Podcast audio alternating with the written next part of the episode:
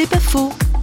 Avec Sam Sambouila, travailleur social en Suisse et cofondateur d'une association culturelle et de développement au Congo.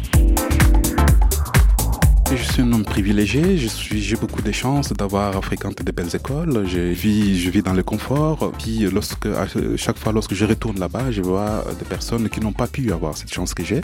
Et puis euh, il était temps pour moi aussi de pouvoir essayer d'être un peu plus présent pour partager un peu euh, le peu que j'ai pu trouver ici, pour leur donner, redonner un tout petit peu de soleil parce que euh, il y a certains parmi eux, des médecins, des cadres, qui n'auront peut-être pas la possibilité donc de sortir du pays pour aller se, former ailleurs. Donc moi j'ai eu cette chance.